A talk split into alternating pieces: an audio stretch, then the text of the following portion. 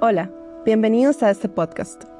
Mi nombre es Raquel Gómez y en este episodio vamos a hablar sobre el maltrato que viven animales en lugares como zoológicos y acuarios. Hoy nos enfocaremos en un acuario ubicado en el Miami-Dade County, el Miami Sea Aquarium. En agosto de 1970, 80 orcas fueron rodeadas y 7 de ellas brutalmente capturadas, de las cuales sobrevivieron únicamente dos, Lolita y Hugo, quienes fueron trasladadas inmediatamente a su respectiva jaula en el Miami Sea Aquarium.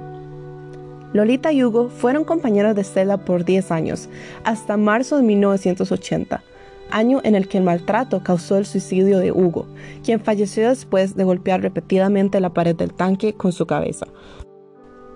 Desde entonces, Lolita ha vivido unos 40 años de soledad en el tanque de orcas más pequeño de los Estados Unidos, ya que el tanque en el que ella convive ni siquiera cumple con la medida mínima de pies solicitada por la Ley de Bienestar Animal.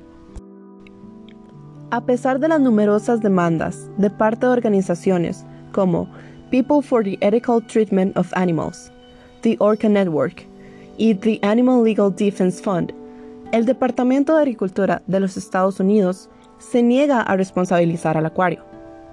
Aún con la opción de seguir un plan detallado el cual fue realizado por biólogos marinos especializados en el tema, el acuario siguió negando la posibilidad de liberar a Lolita. Las demandas no movieron a nadie, mucho menos después de haber sido rechazadas por el Tribunal de Apelaciones de Miami. Esto simplemente llevó al parque a continuar presentando a Lolita como su mayor atracción, quien es explotada día tras día en jornadas largas de trabajo. Personalmente, opino que el dueño del parque debió haber adoptado una postura comprensiva y razonable ante el caso, entendiendo que no todo se trata del dinero que algo nos puede generar. La línea entre el egoísmo y el generar ingresos es una delgada, que nos puede llevar a ni siquiera considerar otras opciones, como hubiesen sido liberar a Lolita o simplemente construir un tanque más grande, esta siendo una de las más viables.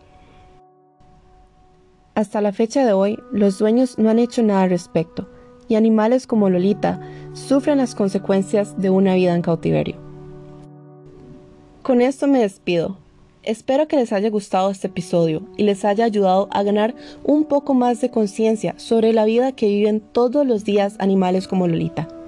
Si quisieran ayudar o aportar, en la descripción del podcast pueden encontrar un link que los llevará a una petición para liberar a Lolita, la cual pueden firmar si desean.